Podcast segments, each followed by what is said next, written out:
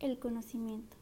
Platón pensaba que todas las ideas fueron adquiridas por el alma antes de su nacimiento, cuando vivía en el hiperuráneo. Allí el alma humana contempló las ideas y las grabó en su mente. Cuando el alma se unió al cuerpo, olvidó esas ideas, el conocimiento. El rol de las sensaciones es hacer que el alma recuerde esas ideas mediante la experiencia de los objetos particulares a este proceso lo conocemos como reminiscencia.